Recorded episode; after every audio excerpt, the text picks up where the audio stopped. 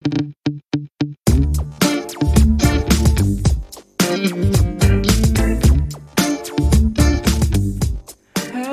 birthday to BB. Happy birthday to BB. Happy birthday to BB. Happy birthday to BB. Happy birthday to me me. 耶！欢迎收听最新的一集《城市线》，我是库克刘嘉诚，在这边会跟大家分享我所看见的世界。耶耶耶！哇，为什么今天这么开心啊？对，就是像我刚刚开头所讲的，播出的时候是我生日前一天，哎，所以刚好来做一个生日特辑。但老实说呢，呃，在之前我没有想过要录生日特辑啊，因为是助理主持默默提醒。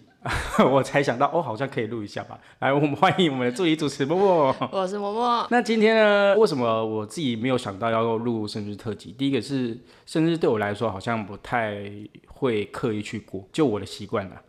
从小就不刻意过吗？还是过了三十之后就不过了？哎，你这个讲话小心一点。过了三，不是说过了什么三十之后就不过，而是好像以前就比较没有这样的一个习惯。嗯，顶多就发发文章，然后让大家来祝福一下。但可能有一年我也直接把生日通知关掉，因为我就觉得说生日好像会太麻烦别人。为什么？就是留一个生日快乐而已啊。但我就想说，很多生日快乐就看到哎，生日快乐，生日快乐，但就是有时候是很没有感情的生日快乐，你知道吗？哦，我懂你意思。对，我的意思就是可能会不太好意思去麻烦到大家的感觉。嗯嗯嗯。对，那。为什么好像会有这样的一个感觉？我觉得可能是来自于我在学生时期的一次过生日。从那一次过完生日之后，我就不想要过生日了。太可怕了吗？不是，就是经验蛮不好的。嗯，我说那个经验不好，其实也不是说到什么多糟，就是以前会看到同学们在过生日的时候会约去 KTV 唱歌嘛。嗯，就大家很热闹。所以有一次刚好我那时候我姐夫。他在钱柜上班，哇，帮我弄了一个超大的包厢，我就约了我们自己这些有在高博这些朋友，然后一起来 KTV，就哇，包厢太大，显得很空虚，你知道吗？其实来的人数算是十几个，应该有啦，也算蛮热闹的。可是可能因为包厢太大，然后。我又不太会弄气氛，你知道吗？那时候我真的是一个跟风的人。大家来的时候，我也不太会炒气氛，然后大家就唱唱歌，然后也也没有特别的热闹，或者是特别的去怎么样庆生，唱生日快乐歌。然后从那一次之后，我就觉得，哦，过生日好像是一种很尴尬的事情。啊，因为他们有点算是你邀请来，然后只是来唱歌，对，就只是来唱歌，生日这样。对，好像不是真的要来帮我庆生那种感觉，就只是来参加一个唱歌趴、唱歌局。嗯嗯。对，所以我就后来就觉得说，哎，其实反而会比较珍惜是那些真心记得我生日的人，嗯，主动记得然后来跟你说的，对，或者是现阶段有比较在交流的朋友。嗯因为有时候你久了也没交流到，然后突然又可能要邀请人家来过生日，或者是要聚聚，我觉得有时候也蛮麻烦别人的。嗯嗯嗯。对，我的个性好像比较怕麻烦别人，但蛮喜欢大家来麻烦我的，超奇怪。对，所以从那一次之后，我好像就不太怎么过生日。嗯。反而到有一次，就是有一个前女友，嗯，哇，给了我一个生日惊喜。嗯。但当下我也有点尴尬。又是一个很奇怪的经验吗？你说奇怪吗？我觉得蛮特别的啦，蛮特别。当时有认识一群阿卡贝拉的朋友，嗯，我那时候有在积极的在玩这个阿卡贝拉这样。然后有一次呢，我那时候的女朋友，嗯，就约了我这些阿卡贝拉的好朋友，嗯，到我的租屋处。就是真的是那种电视情节或偶像剧那种情节。你说突然出现，就是打开门之后，团员们，然后还有我们的指导老师啊那些的，然后就在那里帮我唱生日快乐歌。然后你就很尴尬，应该是蛮开心的吧？其实我是开心，但是就是我好像不太知道怎么去面对这种的被人家庆祝的感觉，就好像还不习惯，因为可能一直以来都是比较害羞内向。就确实那时候会有这样的感觉啊，然后就觉得哇，就拍谁？然后我认为其实就是在每一天，就是有保持着珍惜当下啊，或者是好好的去经营每一天，这比过节还来的重要。嗯，就对我来讲啦。所以在于过节的时候，对我来说就只是一个节日的提醒啊，或者是说有这样的一个纪念日，我们可以来适时的回忆一些过往的一些美好的事情。嗯，可能对我来说的意义是这样，而不会说今天我们就要特别的大肆的来庆祝一下，哇，双月生日了，怎么样怎么样？嗯，对我反而比较喜欢在工作当中过生日，做自己喜欢的事情。对，因为现在录制的时间是八月二十七号嘛。嗯，就是今天播出的当下，没有意外的话，我应该就是已经在往小琉球的方向迈进了。哇哦，自己去庆生了，听起来好像有点不会啊，这很有成就感。为什么一定要一群人？哎，对，真的有一群人，我就又很怕。麻烦别人，就是可能这个行程又不是你真的很想要去做的事情。嗯，就是我去小琉球也是主要想要完成我自己的一个梦想嘛，就是考到自由潜水证照。嗯，我在这一条路其实是蛮想要考到教练的等级。嗯，所以我这次去呢，主要也是想说要把第一阶段的 SSI Two Level Two 的这样的一个证照给考起来。嗯，然后它后面还有三跟四啊，然后教练等级的，对，一年考一个这样。哎，未必有可能一年考两张也不会。OK 的，祝你顺利。对对对，所以所以我比较喜欢有充实自己的这样的一个方式过生日。嗯嗯嗯，对对，这是我自己的过生日方式。你嘞？我其实也不怎么过生日，但是有一阵子我很喜欢做蛋糕。然后有一间蛋糕店，就是你如果在生日那一天去的话，你可以免费做一个小蛋糕啊，这么好。然后我就会自己去做蛋糕。虽然我朋友会说这样很孤独啊，但是我蛮开心的。所以你也是喜欢一个人过生日吗？应该就是大学毕业之后比较习惯自己一个人。大学的时候还是会希望很多人一起来。哦，你也是有那种约朋友到包厢，然后包厢太大，然后就 哎，我没有，我没有这么疯狂。但是我在麦当劳庆生过啊，真的，我不会尴尬吗？不会，有那个麦当劳叔叔出来帮你唱生日歌，还是啊？以前是那个汉堡神偷。那是什么？就是黑白黑白黑白黑白的那个，我年代跟你不一样，哎，尊重一点。反正就是大家在麦当劳，然后还戴那个麦当劳的什么庆生头套，对对对对对对，就是一个我觉得蛮特别的生日。是年纪很小的时候吗？还是是长大的时候？二十岁的时候。哦，那已经算是有点小尺度了。然后我朋友去预约的时候，那个店员还跟他说：“我们只接受十二岁以下。”那最后面他也是有帮你庆生吗？我朋友就说：“可是我同学真的很想来麦当劳庆生，所以我还是去麦当劳庆生。”哇塞！对啊，所以你也是比较喜欢那种知性的朋友，或者是现阶段比较 close 的朋友，一起就是淡淡的过生日这样吗？对啊，你不一定要来找我，你跟我说一声生日快乐就好了。对啊，就是每一个人的过生日的方式不太一样啊。那我可能就是。啊，我可能也是害怕那种喧嚣之后的孤独感。像我年轻的时候，哎啊，我跟你讲，年轻的时候，怎么默默的自己就就已经到了年定的年纪，就会讲述年轻的时候，就是有去走过夜店的那种时期。这个时长没有很长，嗯，因为我后来就发现说，每次在那种啊动之动之动之，在当下啊很开心很开心，回家之后其实反而会更孤独，嗯嗯嗯，你会觉得更空虚。我到底昨天在干嘛？对，我醒来之后，嗯，喝了这么醉，到底在干嘛？因为有时候起来的时候会不舒服嘛。哦。对啊，会觉得哦，身体好累哦。我刚好把自己过成这样子。嗯。所以最后面我就觉得说，哎，比较喜欢可能 maybe 去爬山，或者是去潜水，或者运动，或者是我们一起去做点有意义的事情。嗯。对我来说，我会比较喜欢呐。嗯。对，默默的也就来到了三十岁的一半。三十岁的一半是？就三开头的一半啊，不是三十岁的一半，就三开头的一半。嗯，哇，我那天就说要来录这集的时候，我就还上网搜寻一下，因为我一直不太想去面对。其实老实讲，我一直以来都觉得自己是活在一样，就是二十几岁那种感觉。嗯，关于年龄这件事情，在好像我记得在三十三岁那时候过生日的时候，就有点焦虑。就觉得对啊，三十三岁了，我怎么好像周遭的朋友们开始都真的是结婚生小孩了嘛？嗯，就觉得哇，他们都已经成家立业了，哎，那我自己好像还一个人，然后还在很努力拼着事业等等之类的，就会开始默默给自己很多的焦虑，嗯，跟压力。就在某一次跟一个前辈对谈完之后，就发现其实对啊，我们为什么一定要觉得说三十岁就一定要怎么样怎么样，就要达到什么目的？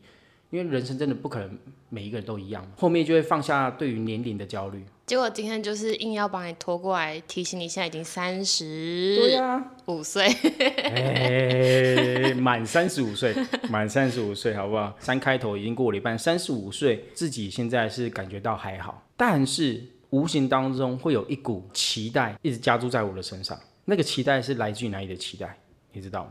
你家人，爸妈都会希望小孩子是幸福的嘛。嗯，但也不是说我现在不幸福啊，但他们就会觉得说，哎、如果有另外一个人会更更 更完美哎更完美之类的，所以哇，他们其实一直以来都很默默期待着我的恋情。只要有一个什么新对象啊，又或者是我姐要接受什么对象，哎、啊，姐姐说那个对象怎么样啊？你觉得怎么样啊？我说哇。然后有一天我坐在客厅，我妈就坐在旁边，她就默默跟我说：“哎、啊，最近要看卡没啊？啊，看能不能买一个小公寓也好啊，或者是小套房也好啊，什么之类的他已经不奢望你结婚了吗？你先买房子的。没有没有没有，就是买房子跟结婚这件事是一样的，哦，同样的逻辑。嗯，所以就会默默一直释放出这样一个讯息，虽然没有很直接说啊，你都几岁了还不结婚，比较不会像很多 这么有压爸妈力，，对对对对，所以但是他们都会默默的、无形的那种关系，然后你就会感受到他们的这个欲望是很强烈的。那怎么办？你又不小心长一岁了，我其实某个层面也会想说，哦，所以是真的该好好的来思考结婚生小孩这件事情跟买房这件事情。可是老实讲，我自己后来就真实的去感受一下，就发现我好像还好哎。嗯嗯，我觉得人生不一定要再买一个公寓啊，即便要有房子，我的梦想的房子清单其实就是在靠近海边的一个地方。嗯，然后那个房子可能可能不用到非常非常大，但它里面的装潢就是以木质系为主。嗯，然后可能用很多木材的装潢方式，然后简约、简简单单的那个，可能就是我最最梦想的一个房子。那你要怎么回应他们的期待？没有就听听就好了。哦，没有，但自己也会很想要赶快结婚生小孩子。为什么我会一直很想要结婚生小孩子？不是说什么啊多孤单多寂寞的那种的感觉，而是我抱持着一个我很想要体验每个身为人可以去感受到的事情，身为人可以感受到的事情，可以去体验到的事情。嗯，结婚生小孩子就是人可以很更不一样的体验的一个生活模式啊。嗯嗯因为你有了另外一半，可能生了小孩，你会有为了小孩子的烦恼，整个人生观会又会更不一样，思考的层面又会更不一样。我反而是去期待这个东西，嗯，就像是我为什么会喜欢去潜水啊，喜欢去爬山啊，喜欢去做很多各式各样的一个挑战啊，比如说去唱歌跳舞啊，去作词作曲啊，斜杠了很多事情，其实也是我蛮享受在体验人生的这件事情。嗯，因为对于我来说，自己到后面读了很多，不管是佛法的啊，然后世界观的啊、哲学的啊、生命观啊等等之类，综合下来，我就会发现，其实我们人生下来就是在体验这些事情，对，就是要透过这些种种不同的事情，让自己去有更多不同的经验值。嗯，这些经验值一定都不管是好的跟坏的，一定都是会让自己更加成长嘛。嗯，对，所以就是我会很想要去好好的感受生而为人可以去体验到的各式各样的一个事情。那我们累积那么多经验值要做什么？就如果我今天累积到一百，然后面对到人生无常的话，这经验值就没了吗？也不会啊，这经验值会一直累积在你的灵魂深处，那我灵魂去哪？灵魂就回归宇宙啊。然后可能在某一个时机点，又会再回到人世间，也不一定，或者是变成呃树啊，变成其他动物。嗯就我的理解是这样子啊，因为应该说，呃，关于生死这件事情，可能周遭最近也有很多人会面临到这个议题吧。嗯，就这件事情，至于我来说，佛法有一句话，他是说先习临终，后习他事，就是我们要先去了解生死这件事情。嗯，然后人生的比如说其他什么课题啊、家庭啊，把那个是后面再来去学习的事情。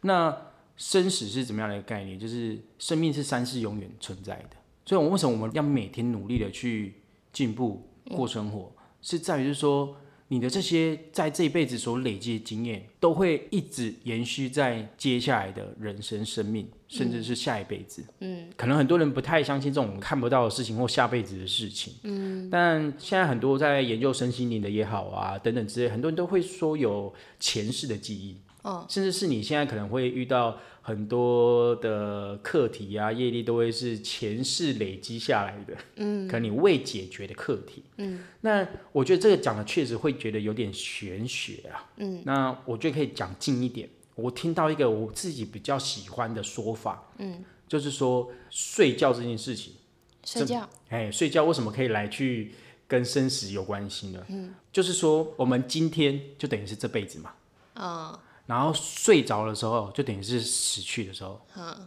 那隔天醒来，明天嘛，新的，就等于是重生的感觉。嗯。为什么会用这个来去举例？因为他是说到，就是说，为什么人这一辈子要一直不断的去努力，或者是一直不断的自我人间革命啊，一直去让自己去更成长。嗯。其实这某个层面来说，也是一直在累积经验嘛，就是累积你。的一些好的跟不好的经验，你有不好的经验，你才会知道说那可以变好嘛。嗯所以就为什么说要不断的自我人间革命？因为很多人会说，我这辈子就不需要努力啊，我下辈子再努力就好了，反正我这辈子就是烂。我就是不想努力了。哎，我就是废。所以他就是用这个例子来去举例说，我们今天如果事情没有做完的话，嗯，我们睡着，隔天起来，你还是得去面对嘛。啊，对。你的报告今天没有做完，你明天起来，你还是得去完成它嘛。啊，你这个报告停在这个地方，你明天还是要从这个地方继续接下去。对，所以就是要好好的去体验这些不同的事情，因为它是会一直累积在你的灵魂深处。身体其实对我来说，我觉得就只是我们的一个载体，这辈子可以用这个载体去体验生活各式各样的事情，就像是车子一样。嗯，身体就像是你的灵魂的车子一样。嗯，它是让你可以有这样的一个驾驶的功能。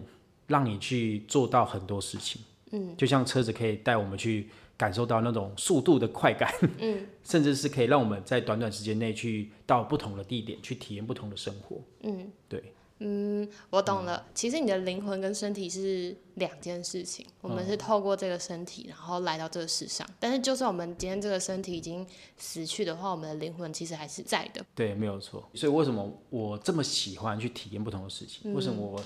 生日的时候要去考潜水证照，嗯，也不是说单纯我喜欢潜水这件事情，而是我喜欢去累积生命不同的经验，就包含可能你说我爸妈想要我结婚生小孩子，我也很想要赶快结婚生小孩啊，就是我也想要体验这种不同的人生，嗯，对我来说就是以体验出发，谈恋爱也是啊，就是谈恋爱哦，我一直付出哇，感受过这过程当中的纠结，嗯，那他不理我的痛苦。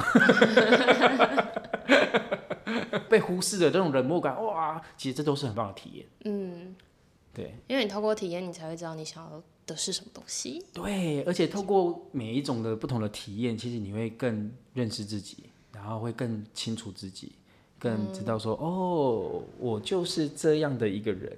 嗯，我就是不喜欢过生日的。对啊，这也是啊，你也是体验了空空的包厢，哎，没什么人，对，才会发现你比较喜欢的模式。对我比较喜欢踏实的，而不是像外在大家可能觉得生日就是要很热热闹闹，或者是这个社会就觉得说，哦，你到三十几岁就好，所以一定要怎么样怎么样怎么样，嗯，就不用太去被这个社会的框架给局限住自己。新的一年，你有什么新的想要体验的事情？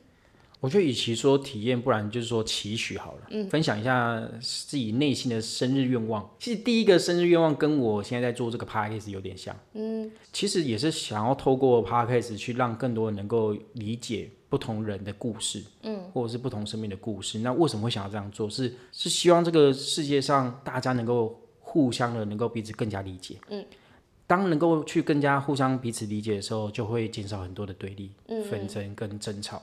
更和平，对，更和平，更和谐。嗯，对。那因为真的现在太多网络上也是以这个方式去取得很多大家的观看量也好啊，流量也好。但我觉得这个是有点病态的感觉。嗯，对，大家其实看久了自己也会觉得很暴力、很烦躁。其实对自己是真的比较不好的影响。对，所以是期许自己能够在不同的事情上面，让更多人能够互相彼此去理解，包含吃素这件事情也是。对，希望能够透过我自己的分享，让更多人去理解哦。其实呃，素食饮食它是一种文化，嗯，啊，你只要去理解它，就不用去觉得说它好像啊，就是已经什么样，只是维护动物权啊，啊，你们是吃素人就是偏有偏见啊什么的，嗯，对，就不希望有这种东西产生。理解别人的话，就可以打破一些大家彼此之间的误会。没有错，这是我第一个蛮蛮想要去持续做到的事情。那第二个当然就是，哎，也是还是蛮想要结婚生小孩。刚刚前面讲的好像是你父母对你的期望，结果这也变成你的生日愿望。就是他们的期望，我觉得是有点框架，就是说你好像就是要结婚生小孩，就或者是你要住什么样的一个房子，现阶段要有什么样的一个条件的。但我觉得这件事情是希望是很顺其自然、很 nature 的这样的一个缘分，嗯，去有的这样的一个一段家庭关系。嗯，好，对，哇。有点小害羞，再来就是是很想要去考到潜水教练证照，嗯，对，但这个有点路有点小漫长，慢慢走，慢慢走，体验更多有趣的人生吧，嗯。嗯，可能就是第三个愿望，不是不是期许吗？都变愿望，就期许也是一种愿望嘛，好好好，对啊，期望，好，那我们那个什么，明年生日的时候再看你的进度，想要结婚生小孩。你要先有一个女朋友吧？啊，所以你今年的目标是交到一个女朋友？哎，其实应该不是今年吧？从单身中就有一直期许这件事情。嗯，好，对啊，祝福你，感谢，生日快乐，耶！今天是生日，也是蛮特别的，刚好前阵子有一个嗯粉丝啦，听到我的 podcast 之后呢，也有在我的 IG 私讯。去跟我分享他现在所遇到的烦恼跟困境。嗯，其实跟我们今天聊的内容有点像，也是来自于爸妈的呃期许，对，然后跟自己有很渴望想要去做到的事情。那现在该怎么样来去做？嗯，那我觉得今天就特别的呃约他来线上聊一聊。我觉得往后呢，蛮值得跟大家分享的故事内容，我就觉得可以透过这个模式来跟大家做互动。Cool，这是一个 call in 的感觉。哎，对。如果你想要 call in 进来的话，请去酷我的 IG 私讯啊。哎，或者是我们的城市线的 IG 也可以，好不好？好，就是也是希望大家都能够来多多的给我们，比如说在 Apple Park 上面评论留言。那么接下来就是我们的网友 Q&A 环节。今天呢，就是有约了一位网友来一起聊聊天，因为他有来我的 IG 私讯，就是说他现在的职业是军人嘛，那他对于表演艺术是很热爱的。关于表演艺术这件事情，其实前阵子也有很多人来询问我。那这个圈子确实有很多的陷阱跟一些需要去注意到的事情。那我就觉得可以透过这位朋友的故事来去跟大家做一个分享。那我们先欢迎我们的嘉莹。Hello，大家好，我是嘉莹，目前是职业军人。是跟大家分享一下你现在所遇到的这些烦恼，跟你的一些基本的背景这样。我爸爸是职业军人，我妈妈是护士，所以我们就是。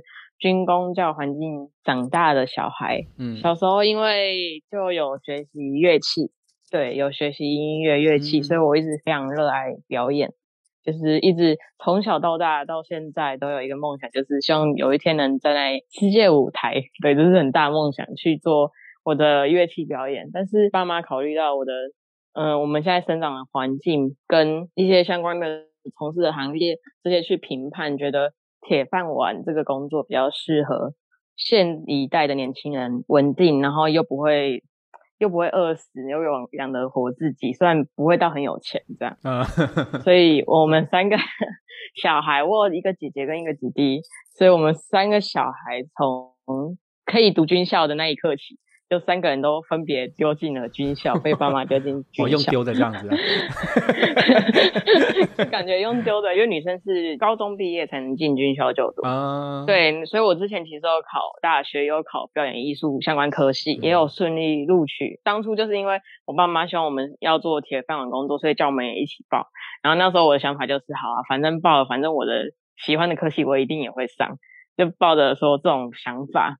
然后后来两个都上了，但是就是 变半强迫的方式就被丢到军中，到后面的结果就是抗争失败。所以我可以这样讲吗？就是你们家是除了妈妈之外，其他都军人？对我姐姐、我弟弟现在都是现阶段。哇，那你们会每天早上就是在家里的时候就会有起床号，或者是 就是很规律的很早起这样吗？我讲一下我们家的趣事好了，应该不是算起床号，因为我爸爸在家里就是他非常会。煮素食料理，就是我们是胎里素的小孩，哇，就是他放假回家，因为他只有六日回家嘛，对，然后他就会希望多跟孩子去走走，或者是去运动。嗯，我们小时候的起床模式是我爸爸可能有时候就会拿着他的锅碗瓢盆，然后在门口敲敲敲敲敲，然后叫我们起床。动六动动部队起床。他不是这样直接喊，他是直接拿那个音响，然后把音乐开到最大声，强迫大家起床。那是播军歌吗？没有啦，没有播军歌，但是会一早晨间跑步啊，然后就是来回就是可能七公里啊，不然就是从高雄骑到屏东啊。哦，我是高雄人，然后再骑回来，这样的休假的训练模式，但是也是跟爸爸很开心的在做这些休闲活动了。对，小时候是这样的环境长大的，所以我现在听起来应该是说，其实你们家人的关系都还是算不错啦，只是说在于你自己内在很渴望做的事情，跟他们的期望好像真的不太一样，这样。对，就是不太一样，就是因为我也很爱我的家人，然后我也知道他们讲的其实都没有错，因为对，毕竟铁饭碗嘛，就是爸妈希望我们降低可能遇到这些会受挫的这些风险去评估的，对。但是我是一个很喜欢跟大家分享的人，就是把我的音乐拿出来跟大家分享，然后我看到不管可能台下走一个人，但是一个人如果对我微笑，我就觉得。我很满足了，嗯，就是我很喜欢生活，体会这种小确幸啊，这种小小的幸福感，我就觉得这个人生过得会非常有意义。但是因为我现在军中的模式就是一二一二，对，就是一板一眼，对。然后每天就是可能训练的时候，就是拿拿枪一直在那边杀，前指吐刺刺，对，就是都是在这种情况下，然后我心里就会 always 想说奇怪。我想要跟大家好，怎么感觉我每天在拿枪要杀人？就是就是开玩笑的讲法，对啊，就是会感觉跟我自己的不相符。那我想问一下，其实军中没有那种军乐队什么之类的吗？嗯，有军乐队，但是因为我学的乐器是中国乐器，所以就是不符合。因为军中待久了，大家都会知道军中一些的内幕。就是会很常做，就是你不想做的事情，但是应该其实很多外面也是这样，就是你不想做的事情，但是你必须得做。但是听部分你们的分享，然后我就觉得说，其实其实我一直在反思，小时候会觉得说，对爸妈讲的都是对的，就是铁饭碗啊，我要稳定生活，哦，二十年就可以退休，哇，那就可以开心的。但是我就是想说，我的这个二十年就要这样过去吗？就是我人生的精华。你现在走到了第几年？我现在才走到了要第二年、第三年而已。可是我家军校生活已经五六年了。哦，那算是也是蛮久了。对，基本上自愿意一签就是四年起跳嘛，在我那个年代的时候。因为我是士官啊，所以。我的军校生活就是下部队开始算，至少要待六年，没待六年会赔钱 啊，会有那个违约金的那个部分。对，会有违约金。那我懂了。嘉颖在来私训的时候，他其实最后面是主要是问到说，如果想要从事演艺圈的相关工作，需要具备哪些能力？对，呃，演艺圈里面有各式各样，像刚才嘉颖他是走听起来是走偏音乐属性的表演，对，对不对？演艺圈我会问这一块原因是因为，就是我可能。偶像剧看太多吗？就是可能看表台上的大家表演，我知道这个都是台下十年功，台上一分钟的表演，但是我就觉得表演就是一种享受，所以不管是什么表演，或者是我去协助别人完成梦想，就是有关演艺圈可能经纪人那些工作，我都抱有非常大的兴趣，所以就来问。哦，对，因为你讲的是演艺圈，其实。演艺圈它其实陷阱蛮多的，尤其像现代这个时代，其实会充满各式各样的经纪人跟各式各样的一个管道。所以，当你在接触这些的时候，我觉得基本上在进入之前，可能有一些注意事项，可以顺便透过你的这样的一个烦恼，跟大家来做简单的分享。嗯，单纯是以表演者的话，艺人来讲的话，当然要注意的事情很多。因为像前阵子，我有一个朋友也来跟我问一个相关的一个问题，就是有一个经纪人想要跟他合作，但是他不晓得这个经纪人是可以或不可以的。那因为他之前有一个不好的经验，就是在网络上跟大家面谈的时候。哎，一开始试镜，大家都想说，哦，就是基本的自我介绍嘛，然后拍拍照啊。但是对方呢，循序渐进的到后面会希望他是，哎，把衣服脱掉去拍照，就是有自己不如愿的事情出现了。就是不想做的，就是这个东西本来就是一个不对的事情。嗯，对，就是不该做。对，你看，你刚刚可能听完之后，你都会觉得说，只是他不想要做的事情，可是不对，这件事情是错的。是你今天又不是在试镜什么，比如说有一个很重要的戏剧是需要你呃真的有裸露，所以。我要跟大家说的是，这个是一个基础上要去注意到的事情，就是如果你有觉得不太舒服或是不太对的时候，你不要为了说我想要做到，比如说进入演艺圈这件事情，或想要从事表演这件事情，然后就去配合对方所说的每一件事情，就是坚持自己的原则嘛。对你只要感觉到一点不舒服的时候，你可能就要去注意一下，可能或者是要及时停损都没有关系，不要觉得说对方是个经纪人，或者是好像他说他是个经纪人，带过很多艺人就相信这件事情。这是一件很危险的事情，因为像我那个朋友，他就真的是被这样子循序渐进之后，哎，就真的拍下了不叫他觉得不该留给对方的照片。嗯，关于你想要从事演艺圈相关的工作，嗯，我觉得在这个过程当中有很多面向可以去探索。嗯，所以你可以先去理清，就是说你真正想要做的工作是什么。我蛮推荐你的一个平台叫做拍手。嗯呃，它是一个专门在媒合制作方跟演员方的这样的一个平台角色，然后里面有很多相关的论坛啊、座谈啊，我觉得你可以想尽办法去从上面得到资讯，然后跟这些人认识。你可能到现场听人家演讲的时候，你可能就可以发问，主动去提问说：如果我现在想要，比如说做跟电影相关的工作的话，有没有哪些管道可以来去有这样的一个机会？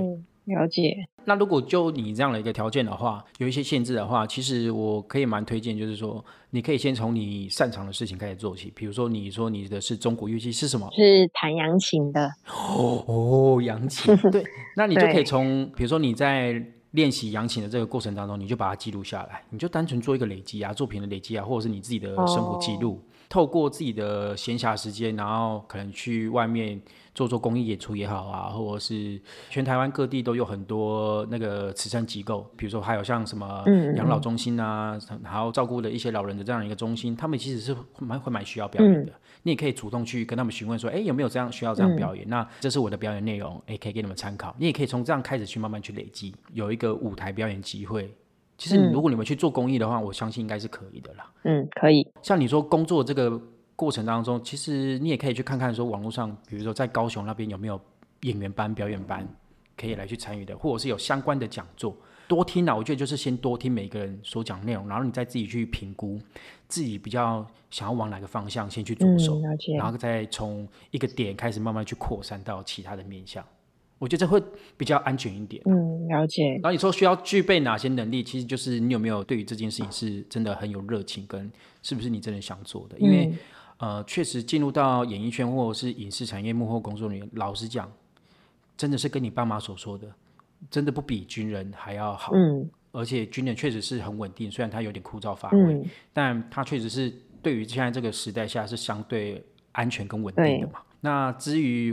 外面的环境其实就是会更苛刻，尤其是中南部。嗯，因为中南部确实以现在的环境来讲，它毕竟不是一个呃演艺产业的主流的一个地方，但确实是都有在各地慢慢的开始兴盛跟崛起，尤其是高雄现在的发展也越来越好了。嗯，那我相信在高雄也有很多活动的场合跟表演的需求。跟未来影视产业可能慢慢也会可以移到那边去做拍摄，我觉得机会都是蛮大的。那你就可以趁这个过程当中，先去多了解这个环境，因为你一开始会觉得说不知道该从何起头嘛。对，网络上现在是一个很方便的事情，你只要打，比如说影视产业的工作啊，相关人员，或者是我刚才所推荐那个拍手的这个平台，甚至是你可以先从你所知的节目，比如说像什么。全明星运动会啊，你可以先从哦，全明星运动会它是哪个制作单位？哦，了解。因为它幕后都会有一些工作人员的名单，那你就可以去看一下它是哪一个制作方出品的。哦，包含电影也是啊，你喜欢哪一个电影作品，就从哪一个电影的作品的制作方开始去着手。哦，了解。嗯，对，因为我其实之前曾经有说过，就是讲经纪人工作啊，什么什么什么，就是网络上有搜，但是搜出来就是一本利一样，然后就是 死板板的，所以实在是不知道从哪里着手去去收集一些资料，这样。但它虽然是死板板，可是你要看它是哪一间公司在生产，嗯，然后你可以去先搜寻一下他们有没有制作过相关的一些比较大家所知道的作品，哦，又或者是他们的作品取向的风格是怎么样？因为就是每一个人所喜欢的产业不一样嘛，现在也有动漫界的啊，比如说就医师啊什么的，博士的这些经纪人都有有专门的，然后有专门。经营妈妈的啦，经营团购的啦，经营运动健身员的啦，哦，其实是分很细的，嗯，然后有专门经营网红的啊，哦，有这个我知道，有常看，对，所以你就要得去看，就是说你比较想要倾向于先从哪边开始着手，然后再去找相关类的这样的一个方面的资讯。那如果是关于可能经纪人方面的这些工作呢？很多制作公司他们其实里面是有经纪部门的。哦。像全明星运动会，他们里面有很多人，就是他们自己公司的艺人，所以你也可以先从这边去着手，因为现在有分个人经纪公司的经纪，跟只是单纯配合的经纪模式也都不太一样。然后也有专门走戏剧线的经纪，然后走活动主持的经纪，啊，尾牙的经纪，其实现在分很细，对，所以你可以先去以这方面去着手。了解。那今天这样应该有把你的烦恼跟疑虑让你比较清楚了。有有有比较清楚，然后也谢谢你提供这些资讯给我。哎，不会不会，因为你问的问题我觉得是蛮重要的啊，也很认真在问，然后所以我就觉得很值得来跟大家分享。这方面的这样的一个资讯内容，最后还有什么想要分享的吗？就是希望大家都能快乐、很充实的过着每一天，即便在可能铁饭碗工作还是在哪里。因为我觉得现在大家人生很长，走一走会工作会走到迷茫吧。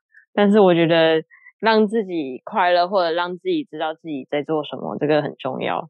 就是不要迷失了自己。对，随着自己的热情去做啦。虽然可能会走的比较辛苦，但我相信都是值得的。对，好，祝福你哦。谢谢 Cooper。不会，感谢你。我以为你最后面会说，哎，大家来支持一下陈世宪。哦哦，会会，当然一定要支持，这个一定要支持的，对啊。陈世宪我都有在听呢，聊一些生活，一些大嗯你的经验啊，或者是找一些人来聊天，我觉得这是一件非常值得。跟大家分享的事情，像我应该也会推荐给我的生活周遭的好朋友去听听。好了，谢谢，很开心你真的来私讯，这也是我在做 podcast 的时候也是蛮期待的一件事情，就是我会透过一些其他人的故事，我觉得很值得跟大家分享，我也会去很乐意去跟大家做这样的一个畅聊，这样子。嗯，我觉得这个很棒，要持续坚持做自己喜欢的事情，就像 Cooper 一样，没有错。对，耶，谢谢我们的嘉颖啦，谢谢，好，祝福你也祝福大家。谢谢，好，那我们下次见，拜拜。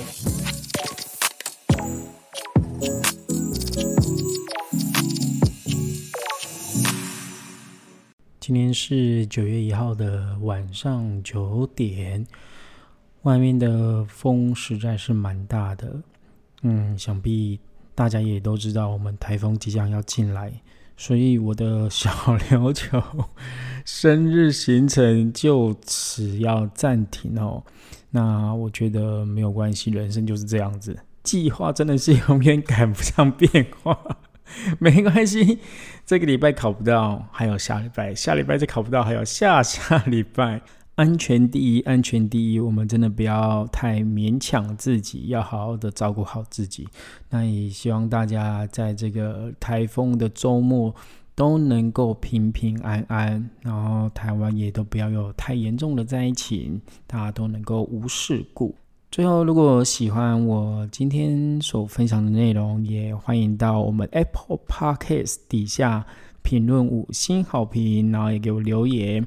那也可以到我们各大的 IG 啊、Facebook 或者是资讯栏底下的留言连接留言给我们，与我分享你听完之后的感受跟收获。那就这样子喽，有考到 证照再跟大家分享啦，拜拜。